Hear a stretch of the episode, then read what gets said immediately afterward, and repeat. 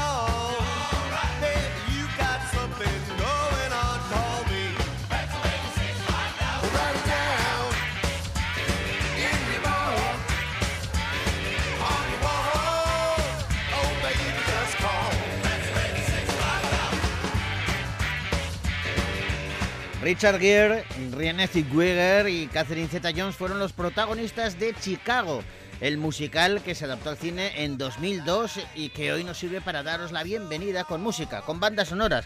La de Chicago suena así.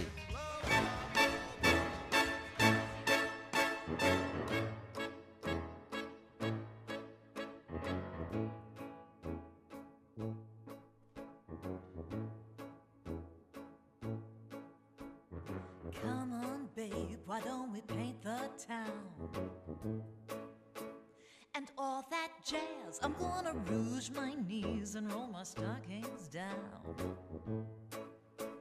And all that jazz, start the car. I know a whoopee spot where the gin is cold, but the piano's hot. It's just a noisy hall where there's a nightly brawl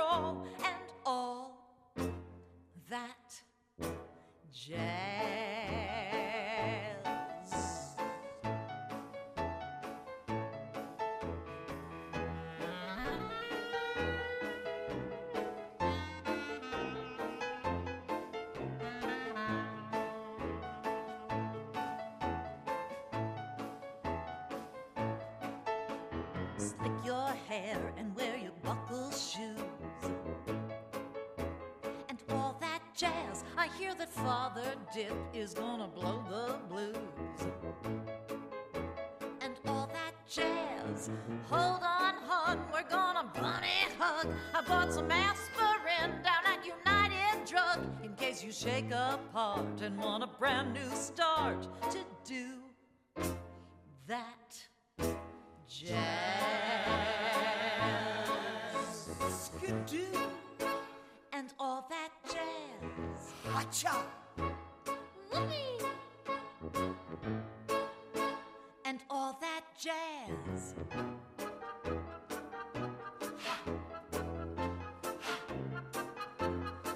It's just a noisy hall where there's a nightly brawl and all that jazz.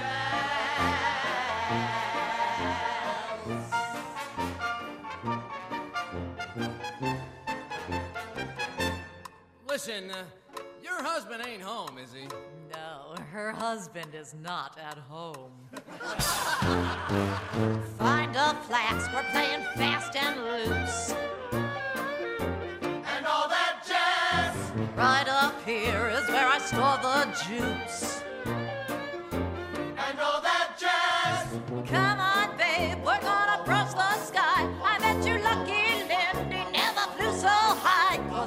Stratosphere, how could he lend an ear to all that jazz?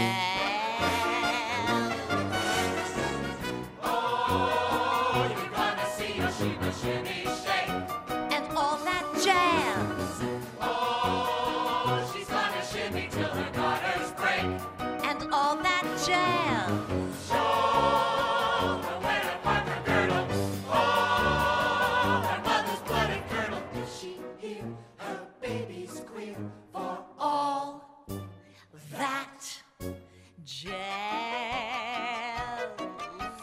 Pues con la banda sonora de Chicago nos vamos directamente a las salas de cine.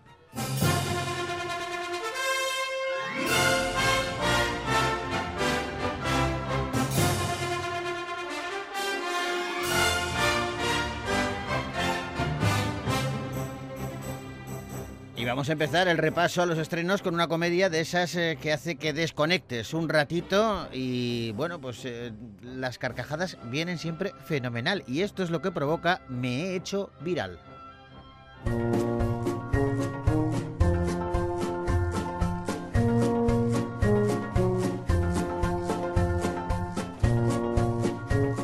A ver, que le puede pasar a cualquiera, a cualquiera. O sea, tú vas en un avión y de pronto le coges el teléfono a, tu novio y lees un mensaje en el que, bueno, no te deja en muy buen lugar y además delata que, bueno, que te está siendo infiel y claro, pierdes los papeles. El problema es si todo esto hace que eh, el avión tenga que cambiar su ruta, porque la pérdida de papeles es brutal.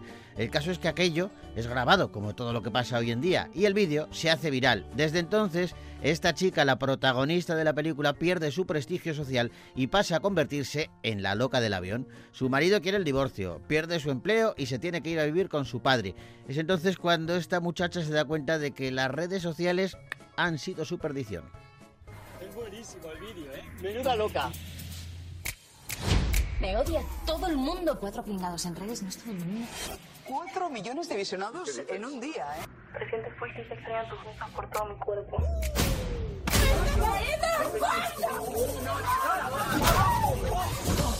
¡Que se han cargado al piloto! ¿Me has despedido? Sí. Os prometo una noche inolvidable. Blanca Suárez, Enrique Auquer, Nicolás Furtado o Miguel Reyán son algunos de los protagonistas de Me he hecho viral, una película que dirige Jorge Coira. Jorge, ¿cómo estás? Hola, ¿qué tal? Buenas tardes. Oye, bienvenido, gracias por atendernos y, y- y gracias por la peli, porque cuando decía yo antes, ¿no? Eh, parece que muchas veces cuando decimos, no, esta peli te entretiene, te hace desconectar, lo importante que es en los tiempos que corren meterse en el cine y olvidarte de la realidad por unos minutos. Sí, a ver, yo diría que todo lo que todo, todo a mí de luego del cine, eh, una de las cosas que más me puede ofrecer es hacerme desconectar, desconectar de, un mundo, dejo en, paralelo eh, mi propio mundo y conecto, en cambio, con otro y con unas vivencias que te hacen eso, pues te pueden hacer sufrir, pero también te pueden hacer reír. Y si consiguen hacerte reír, eh, creo que es de los mejores regalos que te que puede ocurrir en la vida. Parece tan tan bonito lo de lo de que el cine te, te lleve a ese lugar y que te haga reír, desde luego a mí me, me flipa la comedia. Oye, ¿cómo te llega a ti esta película que, cuyo guion ha escrito Araceli Gonda? Eh, pues el, hecho es que Araceli Conde es mi mujer, entonces estaba, Ah, vale. estaba huevo. sí, la cosa fue, pero yo llegué, yo, yo llegué más tarde que ella a la película. ¿eh? La cuestión fue que mm, hace ya hace ya varios años eh, un amigo nuestro guionista Sí. publicó en Twitter una una noticia real de, de una pareja que, que eso que durante un vuelo ella le descubrió una infidelidad eh, al, al desbloquear el teléfono móvil eh, y empezaron eh, leches entre ellos, eh, con la tripulación, y los acabaron echando del avión a los dos, los bajaron. Eh, O sea que todo, esto, todo está basado en algo real.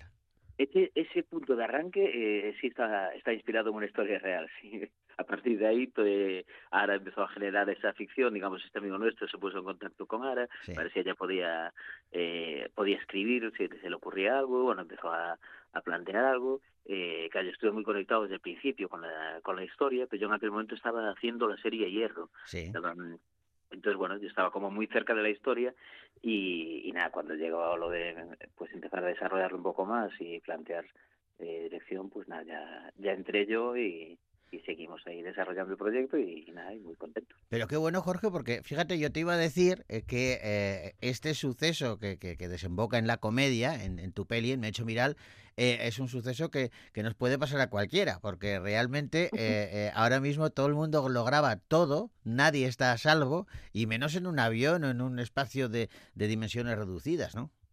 Sí, sí, totalmente. Es decir, yo lo diría, lo de el punto de partida de lo que le ocurre a nuestra protagonista, a Mabel, es una es un momento de locura muy muy desenfrenada, eh, que eso no es tan habitual que te pueda pasar, pero con todo es lo de cualquiera de nosotros, si escudriñan nuestras vidas, si, si alguien pudiese grabar todo lo que hacemos, en algún momento somos torpes, idiotas, Sí, nos sí. portamos mal, cometemos errores, eh, simplemente un, una- una- un pequeño desliz, incluso físico, caerse en la calle de forma absurda, cualquier cosa, eh, de repente si se graba y se, y se publica, puede, puede llegar a dimensionarse de una manera muy inesperada Sí, y muy sí. caótica. Estoy totalmente de acuerdo, eh, tanto que eh, yo creo que es una de esas comedias en las que eh, empatizas con la protagonista, en este caso con el personaje de Blanca, porque eh, pese a todas las meteduras de pata que, que- que va haciendo, tú, tú te identificas, pero tú dices, es que, es que me podría pasar a mí. Sí, sí, es que, es que es lo de ella mete mucho la pata, pero nunca intentando, eh, digamos, con, con maldad, nunca desde un lugar eh, tóxico, incluso la primera, que es la de mirarle la- los mensajes al, al marido, Sí, sí. eh, lo hace de una forma como muy inocente, no espera ni de, ni de lejos que le ocurra algo así y se topa de bruces con, con esa con esa infidelidad. Eh, entonces, claro, hay algo de, de que te da pena porque lo pasa muy mal, claro, sufre, sufre mucho Sí, la sí. pobre la pobre Mabel.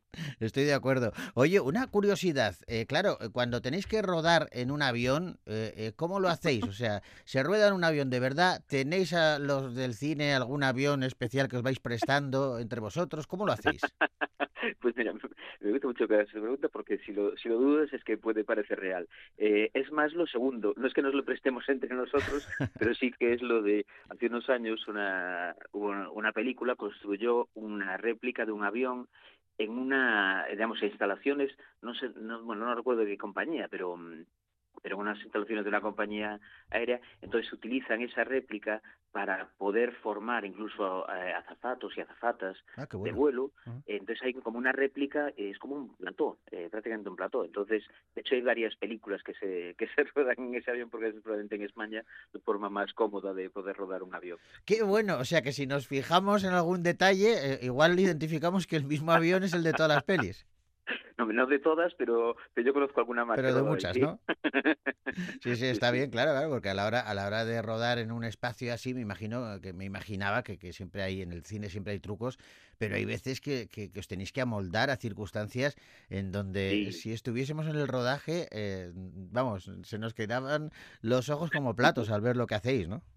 Sí, sí, claro, es que y muchas veces que tienes que, que rodar en lugares extremadamente incómodos y demás, pero claro, un avión que es donde es especialmente difícil, eh, teniendo una, una especie de plató en el que incluso tú puedes quitar alguna parte móvil para poder colocar la cámara con un poquito más de comodidad y demás, entonces lo hace lo hace un poco más un poco más fácil. Pero sí, sí, eh, a veces a veces los rodajes eh, pueden llegar a momentos muy muy surrealistas de, de gente colgada, bueno, de Sí. todo tipo de todo tipo de artilugios para poder colocar la cámara en un lugar que le que genere un plano especial y que genere un plano que, que resulte este, interesante. Qué bueno. Oye, Jorge, eh, eh, ¿cómo se lleva el pasar? Pues hablabas tú de, de que estabas rodando Hierro, eh, una serie, por cierto, enhorabuena, porque me, me- encantó.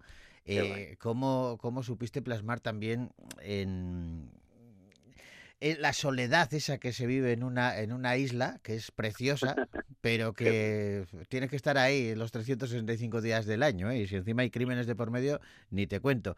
Pero Que pasas, maravilloso el hierro. Claro, pero pasas de algo tan serio como, como Hierro a una comedia eh, como Me he hecho viral. eh, ¿eso, ¿Eso a ti como director eh, te permite eh, relajarte un poquito o no? ¿O es más difícil una comedia que una, que una serie como Hierro? A ver, yo tengo la sensación de que la comedia es especialmente difícil. Eh, a mí me parece lo más me parece lo más difícil. Por otro lado también es divertidísimo, Mm. pero mm, pero tiene algo muy complicado la comedia que es lo de que valorar si algo funciona o no, si algo está bien, si algo está en su punto, si está en el tono correcto, eh, es, es- es especialmente difícil porque la, el humor se va entre los dedos, es, es lo de Claro. como la arena de eh, algo que en un momento dado es muy divertido, cuando llevas cuatro tomas deja de serlo. Eh, esto no pasa en el drama o en el thriller. Eh, en el thriller una, una escena funciona y puedes repetirla cuatro veces y funciona un, poquito mejor, un poco peor, puedes estar viendo cómo evoluciona, pero no hay esto de que de repente empiezan a entrar dudas de, ¿pero esto tiene algo de interés o no? Y eso con la comedia ocurre porque de repente es lo de, que no me está haciendo ninguna gracia ya, porque ya oí ocho veces el chiste, Claro. con lo cual, eh, ¿me estoy perdiendo o esto de verdad funciona? A mí es es, que, es más complicado. a mí es que me parece, también. me parece que tenéis mucho mérito los que hacéis comedia, eh, sobre todo porque eh, tenéis que administrar muy bien eh, la actuación para que el personaje eh, no, no sobreactúe, ¿no? Porque en la comedia es muy fácil en un momento dado pasarte de gracioso y, Sí. y pierdes la credibilidad. Y en una, en una peli como Me he hecho viral, eh, el que lo que decía antes, para que yo como espectador empatice con el personaje de Blanca, eh, tiene que ser creíble. Si, si veo que es un payaso que está haciendo el, el- el número, con todo el respeto a los payasos, ¿eh? pero me, entiendes lo que Sí, quiero sí, decir. sí, sí, perfectamente, perfectamente. Sí, sí, yo creo que hay algo ahí de, de la, la frontera entre la comedia y la farsa. Es Sí. decir, en la farsa eh, tú haces obvio que esto no, no conecta con la realidad, que el que sufre en realidad no está sufriendo, el que... Quiero decir, hay algo ahí como de, de mayor alejamiento. Yo creo que la comedia, por lo menos la comedia que a mí me gusta, Sí. funciona en la medida en la que está muy pegada a la realidad. Y entonces, y la, la línea, esa frontera es mucho más difusa, e incluso por momentos te la puedes llegar a saltar y empiezas a, empiezas a dudar si algo tiene gracia o no, porque realmente es que lo está pasando fatal. Sí, sí. Eh, y a mí esa es la comedia que me, que me, que me mueve y que me entusiasma. Entonces, y eso sí que lo hablaba mucho con, con Blanca y lo comentábamos, lo de, claro, lo de, mm, eso, lo de no intentemos ser graciosos, no, no, no, no intentemos eh, hacer reír por hacer reír, que decir, dejemos que sean las situaciones, eh, realmente es una comedia muy de situación, eh, dejemos que sean las situaciones las que sean divertidas, no intentemos que los actores lo sean. ¿sabes? Sí, sí. Y creo que desde ahí, claro, entras más, conectas más y hace que las situaciones surrealistas te, te muevan más y te, te conmocionen más. Vamos, por lo menos a mí me ocurre, con lo cual como director intento también llevarlo a ese Ajá. terreno que es donde me siento más cómodo, la verdad. Te entiendo porque me gustan las comedias en las que te ríes porque surge la carcajada, eh, pero a continuación eh, eh, reflexionas y dices qué pobre, ¿no? Lo, lo que le está pasando, ¿no? Dice, Sí, sí, completamente. que, que completamente. delata, delata la categoría de, de- de la humanidad, ¿no? Es que somos tan cabritos que nos reímos del, del, del señor la señora que Claro. se cae, aunque luego vayamos a ayudarlos, pero lo- el primer impulso es la risa. No, claro, y a mí en el fondo me parece también sanísimo, o sea, me dices, ostras, tiene una, una parte como muy terrible, pero al mismo tiempo es que es sano, dices, "Joder, pues ojalá si me caigo yo, el otro también se ría", Claro, ¿no? claro. Claro, es lo de, y si, me, y si me hago daño que me ayude a levantarme, pero hay algo como muy, como muy sano de reírnos de nosotros mismos, de reírnos de las desgracias, de los, de los problemas, creo que hay algo como muy sanador eh, y que la gente, eh, si es capaz de reírse de las, de las tragedias, Ujú. eh, va a ser más feliz. Eh, entonces hay algo ahí como muy una conexión muy extraña pero muy muy interesante y sí eso lo de y lo de que los actores estén en verdad que, que conecten de verdad con lo que le está pasando y que no y que no se distancien del personaje me parece esencial Oye, eh, Jorge, tú has pasado por diversos eh, oficios dentro de- de- del cine, ¿no? Ganaste un Goya como, como eh, por el montaje del desconocido. Sí, fue una cosa un poco rara, pero bueno, yo encantado, lo- muy agradecido. Eh, a ver, yo realmente, yo desde el principio, desde que, desde que era joven, como de lo de, pues quiero hacer, quiero hacer pelis, quiero hacer cine, entonces empecé con una cámara de VHS, Sí. empecé a hacer cortos, con lo cual ya desde el principio eh, era director, eh, o sea, empecé a, a dirigir eh, sin tener ni idea, y sí. unas cosas súper cutres y horribles, pero pero hacía. Entonces luego lo de, pues me empecé como a escribir para poder hacer historias, empecé a escribirlas y luego años más tarde eh, para bueno aprendí a montar eh, una vez que estuve montando durante meses un documental Sí. aprendí a montar físicamente entonces como que me pareció una forma natural y de repente ocurre esta cosa así como un poco extraordinaria de que un amigo eh, que a quien conocía desde hace un montón de años que era Dani de la Torre Sí. cuando hizo su primera película, que era El Desconocido, me, me llamó para ver si se la montaba. Y claro, yo encantado. Y la verdad es que fue una experiencia maravillosa. ¿eh? No y- solo y por- vas y ganas un Goya, macho. Sí, fue, muy- fue muy alucinante. Porque claro, era el primer largometraje que, que montaba para, para otra persona. Ya había montado alguno anterior mío, pero era lo primero que, que montaba para otra persona y, y fue, fue maravilloso, o sea, obviamente por el, por el premio, que Claro. eso obviamente da una gigantesca alegría, desde ya el, pro- o sea, aunque no hubiese habido premio, el proceso fue una gozada y a mí me encantó lo de lo de poder estar cerca, porque con todo, yo tengo pues eso, amigos directores, que tienes buena relación o lo que sea, pero que tampoco te dan mucho para aprender porque no estás en el día a día, entonces es difícil aprender de ellos. Y- Eh, y, y en cambio aquí, al ver, al trabajar con Dani y ver cómo rodaba Dani, pues, eh, ostras, además de que lo pasamos muy bien, nos entendemos muy bien, conectamos mucho, nos divertimos mucho, además yo tuve la sensación de aprender, eh, Claro. pareció un, un regalazo. Y, y, oye, eh, he leído que el- la película El desconocido eh, va a ser adaptada en, en Estados Unidos, y en- Sí, nada menos que con Liam Neeson como prota, ¿no? Sí, sí, de hecho yo creo que se, que se estrena ahora dentro de dentro de poquito, no sé si la semana que viene o un par de semanas. Ah, creo. ¿eh? A lo mejor cambió la, la fecha, no, no, no me hagas mucho caso porque lo vi hace tiempo. Pero sí, sí, ya tuvo, esa película ya tuvo un remake en, en Alemania, Sí. se hizo una versión alemana, luego se hizo una versión coreana, que yo no lo vi todavía y tengo muchas ganas, porque tiene muy buena pinta, Ajá. y ahora va, va a salir la versión norteamericana con Liam Neeson. en el Qué papel pasada, de- ¿no? Es- de es-. Qué pasada. Sí. ¿Te, te imaginas con Me he hecho viral que de repente te llaman y te dicen, oye, que, que queremos hacerla aquí, en, en Hollywood? Bueno, lo dudo, dudo, dudo mucho que pase, pero, pero bueno, de todo es posible, realmente. Y eso sí que es, sí que es verdad que hay algo ahí de cómo cambiaron los tiempos, porque eso hace, hace años era totalmente Impensable, eh, sí, sí. imaginable, Eh. gente. Y de repente dices, bueno, pues no es tan, empieza a no ser tan, tan infrecuente, o sea, eh, es algo que, que existe la posibilidad. Es decir, es muy Sí, difícil sí. que pase, ¿eh? Lo Pero- cuentas, lo cuentas tú en la peli de, de cómo se puede hacer viral cualquier momento que no estamos a salvo. Eso también tiene esa ventaja de esa globalización en el mundo del cine, de, de la industria audiovisual, que, que cualquier cosa se puede ver en cualquier parte del mundo. Ya no, no hace falta venderla, no hace falta. Antes se decía, ha cruzado la- esta película que ha cruzado la frontera. Ya, ya no, ya desde el minuto uno, ¿no? Sí, ahora, ahora realmente está muy globalizado, eh, que decir, sigue habiendo muchas diferencias de lo que interesa a la gente en, en cada país. Claro, entonces, lógico. realmente sigue habiendo mucho, mucho esta idea de los territorios, pero, pero con todo está muy globalizado. Entonces, eh, de hecho, por ejemplo, el mundo de los remakes sigue existiendo y yo creo que seguirá, porque incluso hay algo ahí como de que a veces es muy interesante ver las distintas versiones Claro. en distintos países de la misma película. Pero, pero claro, pero antes era como que incluso los remakes en muchos casos nadie tenía ni idea de que, de que había una película previa y ahora con frecuencia ya lo sabes. Eh. Incluso las películas que hacen en Estados Unidos, los remakes norteamericanos, es más fácil empezar a ver eh, cómo era la original y en muchos casos más interesante. También, Pues, pues de momento lo que vamos a hacer es quedarnos con Me he hecho viral, eh, recomendar a la audiencia que está escuchándonos que se acerque a pasar un buen rato viendo esta comedia que protagoniza Blanca Suárez y que dirige Jorge Coira. Jorge, muchísimas gracias por habernos atendido. Muchas gracias a vosotros. Oye, he aprendido con esta charla y me lo he pasado fenómeno, o sea que ha sido un placer. Muchas gracias. Lo mismo digo, muchas gracias. Un placer, Agur. Seguros. So.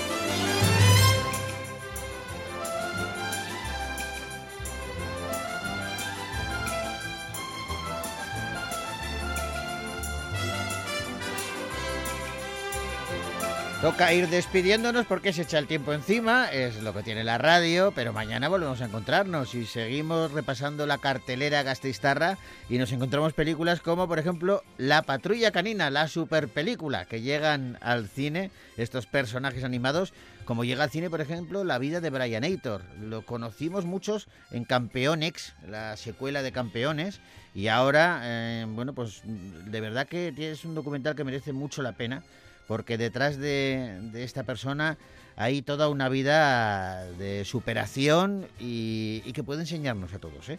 Y bueno, eso, Orlando, mi biografía, O'Connor, hay un montón de pelis, pero será mañana cuando os hablemos de ellas, porque ahora se echa el tiempo encima, hay que despedirse y lo hacemos con la banda sonora de una peli española, de la cual os hablábamos hace mm, un par de meses, yo creo, más o menos, se titulaba Amigos hasta la muerte y Sol López ha escrito una canción que aparece en la banda sonora y que nos ha parecido muy oportuna para deciros vía arte. Hasta mañana.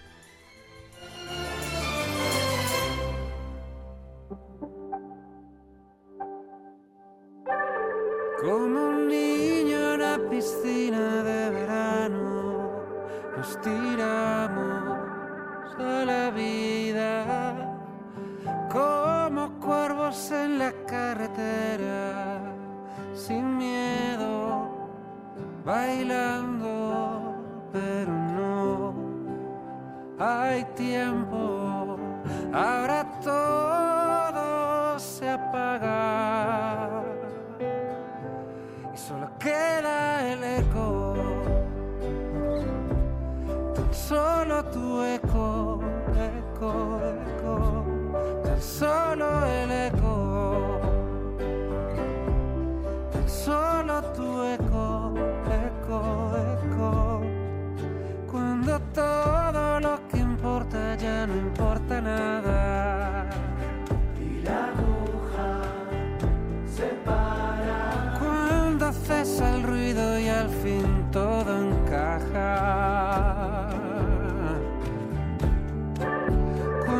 Yeah.